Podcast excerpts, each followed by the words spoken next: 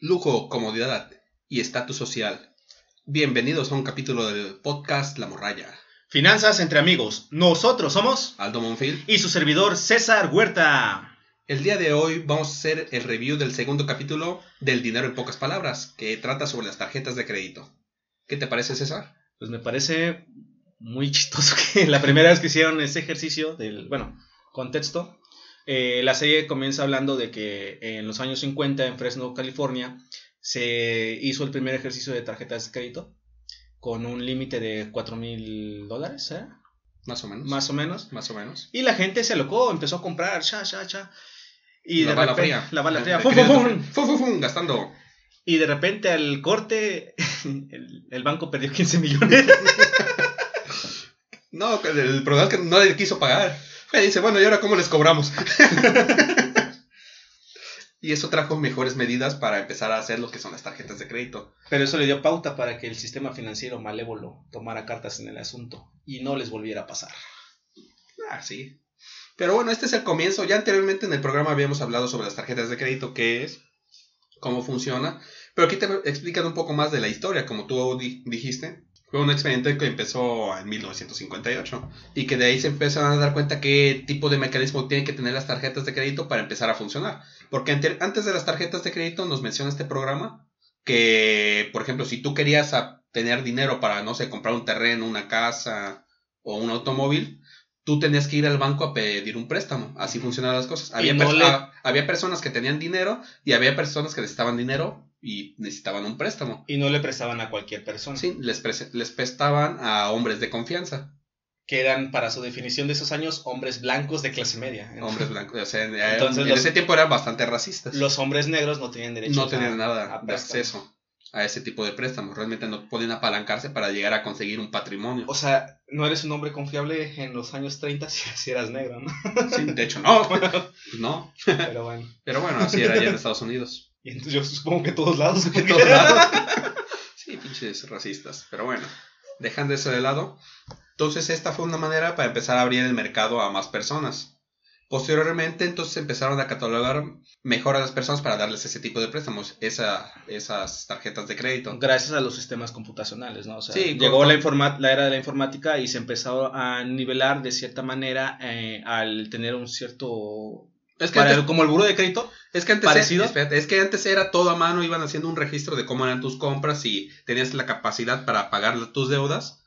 Pero al final, como era tanta gente y necesitaban accesar más información, se fue con la computadora y empezó a crear los, los credit scores, ¿se llama? Ajá, de tu score crediticio. Ver qué tan buen pagador eres y qué tan confiable puedes llegar a ser ya sin, anal sin, sin ser tan subjetivo a la- al momento de que un, este, pues, ¿qué, qué es un este, ejecutivo de cuenta? Ujú. te otorgan un crédito. Entonces, de esa manera pueden calcular de, este, de mejor forma si eres capaz o no de, de solventar una tarjeta de crédito. Sí, porque anteriormente te, te ponían tu, el examen, bueno, lo que te, ellos te evaluaban era lo que es el capital que tenías en ese momento, bueno, lo que ganabas, si tenías un, un patrimonio o algo que de ellos se pudieran cobrar, de lo que tú debieras. en Sí, que- básicamente te- tenías que tener liquidez, algo que dejar en garantía y ser blanco. Pues sí, sí, o sea, si tenías, si no eras blanco, pues no. No te prestaban. Pero Entonces, bueno. ahora que ya existen las tarjetas de crédito, empezaron a dividirlos en ciertos sectores, que están las personas que no tienen tarjetas de crédito, los liquidadores, bueno, los deudores. los deudores. 40% de los ciudadanos mayores de edad en Estados Unidos tienen tarjeta de crédito. No. ¿Cuál- ¿Cuáles eran los datos? ¿Los tienen? No, no los tengo en este momento, joven. ¿Por, Ahí qué? ando. ¿Por qué preguntaste eso? Nos haces quedar mal. Bueno, Pero es que la cosa es que vean el programa. El nuestro y el de ellos. ambos dos. Ambos dos. Así se dice. Pero bueno, lo que decía. Es que esto era más al tema mexicano. Ya ves que anteriormente habíamos dicho que tan solo del, de los mexicanos solamente el 80 millones tienen acceso a este tipo de productos. 80, 90 millones. Realmente es muy reducido. De los 130. el- la cantidad de gente que pueda tener acceso a una tarjeta de crédito y, Y que muy- la sepa utilizar. Mucha gente, eh, eh, y es que, es que mucha gente tiene tarjeta de crédito y tal vez no tenga la solvencia suficiente para poder este, mantener esa tarjeta de crédito. Claro, y es que, por ejemplo, muchas veces a la- esa gente que no tiene la solvencia para tener, por ejemplo, acceso a las tarjetas de crédito que te dan beneficios, para ellos hay otro tipo de productos, por ejemplo, ya sea Banco Azteca, Bancoppel, que les dan una tarjeta de crédito, pero al no tener esa solvencia los van a, Viva Coppel. los van a cargar de intereses al no pagarlos.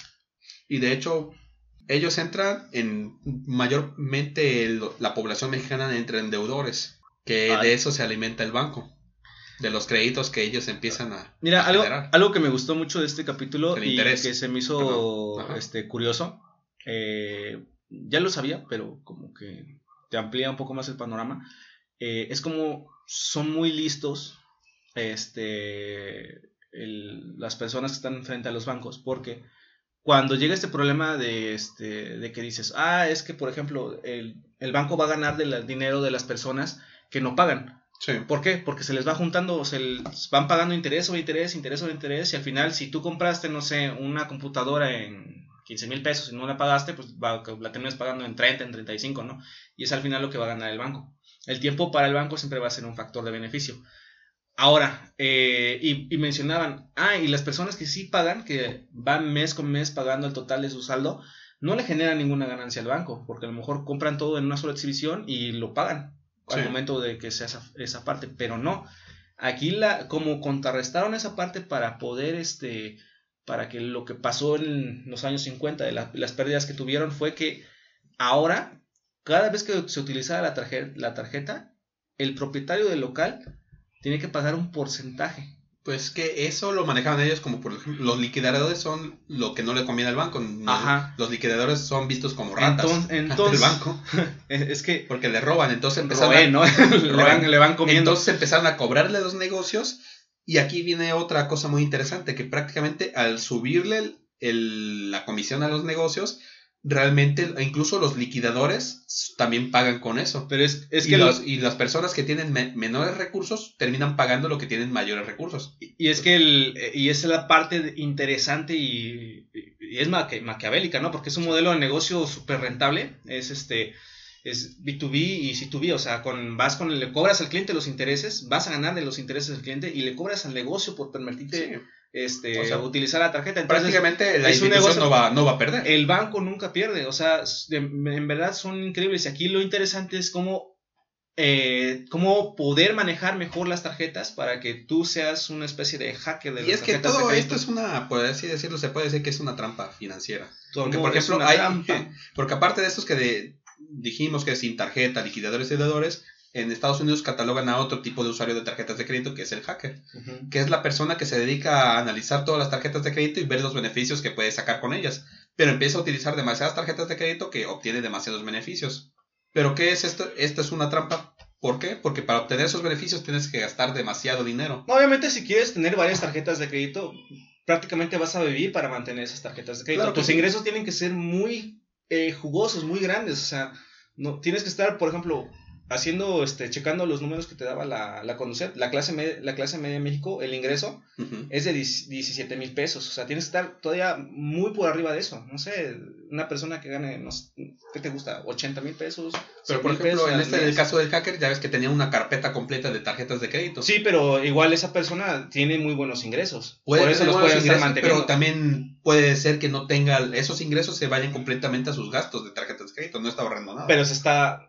Es- Ya eso es o sea, no sabe realmente qué está haciendo con eso, porque este es un, este- se comenta que es una trampa, realmente te engañan con los beneficios que puedes obtener y se te olvida lo que tienes que gastar para obtener esos beneficios. Pero el chiste es que estés gaste y gaste y gaste Sí. utilizando. O sea, él mencionaba, yo utilizo mis tarjetas de crédito como si fueran de débito, pero todo lo que él está ingresando se le está yendo para mantener las tarjetas. Aquí la Sí. cuestión sería cómo le estás haciendo para tú poder generar un ahorro. sí, Pero eso es otro tema aparte. pero ese es un tema aparte y que tienes que tener cuidado porque hablamos de, sobre que tienes que tener la, la... Tú tienes que elegir la tarjeta de crédito, los beneficios que tú quieras, pero también por obtener esos beneficios no vas a gastar más de lo que ganas. Y para mí lo ideal es simplemente tener no más de dos. de dos tarjetas de crédito. ¿Por qué? Porque este es una de crédito y una departamental.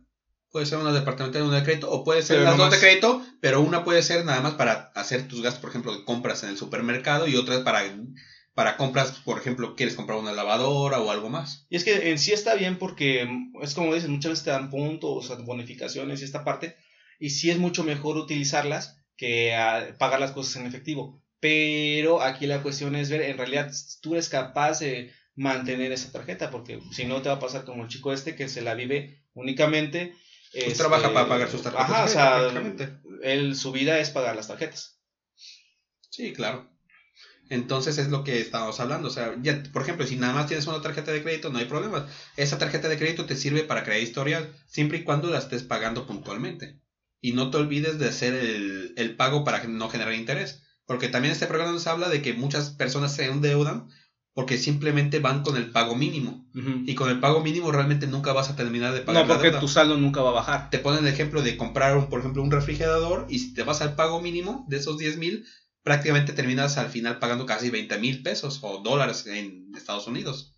Porque solo hiciste el pago mínimo. Y o sea, prácticamente pudiste haber comprado dos refrigeradores con ese dinero. Y en los estados de cuenta el primer número que ves es el del pago mínimo. Sí. Para que tú te usan ese efecto, mencionan, hablan del efecto anclaje. Sí. Que lo primero que ves, o sea, el número más chico que ves, la menor cantidad que tú tienes que pagar para poder este, mantener tu tarjeta sin problemas, es, este, es el pago mínimo para no generar intereses. Sin embargo, tú el que te tienes que ir es al pago total de ese mes. Y de hecho, con eso a menos que se te atore la carreta o algo así y no lo puedas pagar. Y es que todo, como todo esto va pasando por cosas que van pasando, como por ejemplo con el experimento, se van dando cuenta instituciones que se dedican de proteger al consumidor, por ejemplo aquí la Conducef, y ven, ah, mira, nada más estás poniendo el, el, pago mínimo y por eso la gente se está endeudando tanto, no sabe que si paga el pago para no generar interés se va a ahorrar tanto dinero. Entonces ahora ya te obligan a las instituciones que en los estados de cuenta te traiga el pago mínimo el pago para no generar interés y cuánto te ahorrarías si, no, si pagas a tiempo. Y aquí va la, gran pregunta. ¿Cuánta gente en realidad le pone atención a eso? Y es que eso es, esa es otra. ¿Cuánto le pone atención? Tan solo la gente no lee contrato de sus tarjetas de crédito, tarjetas bancarias. Porque incluso pasa mucho, por ejemplo, que tú tienes tu cuenta de nómina, ya sea de tu empresa o algo, te llegas a endeudar con el banco y luego muchas veces sorprenden porque les empiezan a quitar dinero al banco de sus tarjetas de débito. Pues es como cuando te ensartan los seguros de las tarjetas, ¿no? Sí. O sea, se sorprende porque muchas veces ya firmaste una cláusula que al banco le permite cobrarse de tu tarjeta de débito para pegar, pagar el préstamo o la tarjeta de crédito que tienes con ellos. Y es que el usuario muchas veces lo que hace, te dicen firma aquí, firma aquí, pero es tu responsabilidad como beneficiario leer. el contrato, que te digan, no, es que, y esta parte, este, no, es que es un seguro que se les da y se les otorga para, a lo mejor es por, generalmente son por extravío o por, robo, ¿no? O sea, no conocen las penalizaciones que te pueden traer la tarjeta. Ajá, y es cuando, bueno, como César. Ya hablando, ¿no? cuando no leíste que tenías que tener un saldo mínimo, ¿no? Ah, sí. la de débito. ah, rayos. La cancelé. ¿Cuánto te cobraron? Como 200 pesos. No, me quita, ajá. Es que no, este, ¿cómo se llama? El límite, no, el límite quedaron como mil pesos. Y ya era menos, y este, cuando, ¡puh! Ya, 300 pesos menos. ¿Qué pasó aquí? Les hacía falta el dinero al banco. Ya, no, lo que tienes que hacer ahí es que también es esa parte. Pero es que no, no, no la que yo, esa me la dio, era de nómina. Pues sí, tienes que tener cuidado con eso, pero también tienes que firmar un contrato y tienes que leerlo. Sí. Y es importante que veas todo lo que vas a firmar, tienes que leer el contrato. Sí, sigue cagándome aquí. ah, pero ¿qué tal el capítulo pasado? Cuando me estafaron. La venganza no es buena, recuerden. Mata las marcas. Mata al alma y, la envenena. O la envenena y la mata. Ajá. Bueno, ustedes entienden. ¿O no? Recuerden hacer su pago mínimo. No se fijen, digo, no, no, no. perdón, perdón. Recuerden hacer su pago para no generar intereses. El pago mínimo, olvídenlo. ¿Ves? Por eso se endeuda la gente. Por Aldo que habla lo pendejo. Sí, con consejos de Aldo. Síganlos, pero solo los buenos. Ya no le hagan caso a los consejos de Aldo, porque. bueno, ¿algo más que quieras agregar, César? No, pues tampoco llegamos a acabar. pues de hecho es que ya lo hablamos en el otro capítulo de las tarjetas de crédito. No, sí es importante recalcar esta, esta parte. Hay dos fechas que son bien, bien relevantes en tu estado de cuenta. Tu fecha de corte donde los gastos, este, digamos, este, los gastos que entraron hasta ese día son los que vas a pagar al siguiente mes. Entonces, para tratar de jugar mejor, con, este, con tus fechas de corte, compra después de esa fecha. No sé si tu corte es el, 1. Para que se refleje el siguiente mes. Ah. y aparte todavía tengas el otro mes para pagar. Ándale, espérate al 5, ¿no? Sí. Espérate al 5 y tu primer, tu, el pago de eso, o si lo sacas a meses, no sé, va a ser este, hasta el otro mes. todo dependerá de tu tarjeta, de tu fecha de corte Por ejemplo, fecha de pago, tus fechas de pago. estamos en, estamos en junio. La, por ejemplo, la que yo puse, por ejemplo, mis fechas de corte son el 20 y mis fechas de pago son hasta el 15. O sea, casi me da dos meses para pagar. No está. Y entonces tienen que jugar con eso para poder hacer compras.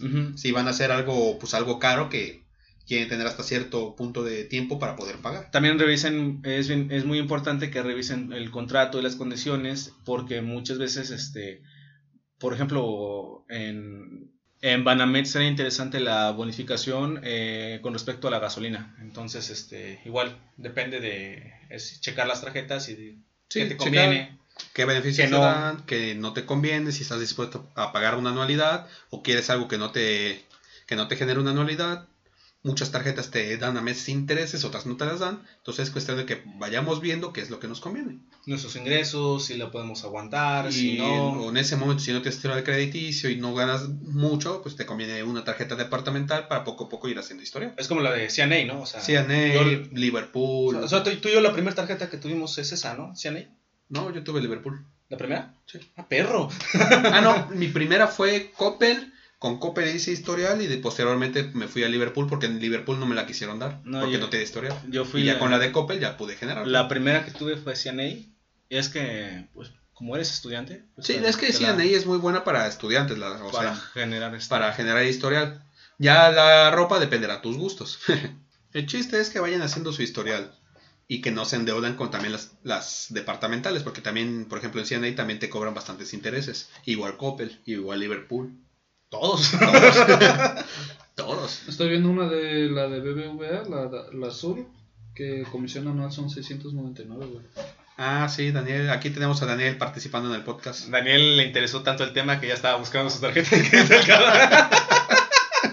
Saluda, Daniel. Sal- y saludó el güey. Qué falta de respeto para los escuchas. Pero bueno, sigamos porque está grabando. Che, Dani. ¿Algo más que quieres agregar, César? Este. con- Aparte de que Daniel, antes de que Daniel la cague otra vez. No, continúen viendo el programa, la serie. Este, está muy bueno. Y vuelvan a ser hackers de las tarjetas de, de crédito. No, gastan demasiado. Pero Los hackers. es que es parte de ser adulto. O sea, manejar una tarjeta. No le hagan es- caso a César. no se hagan de caso. Mi nombre es Aldo, Aldo Monfil. Nos vemos. Yo soy César Huerta. Hasta luego. Hasta luego. Despídete, Daniel. Ya te escucharon.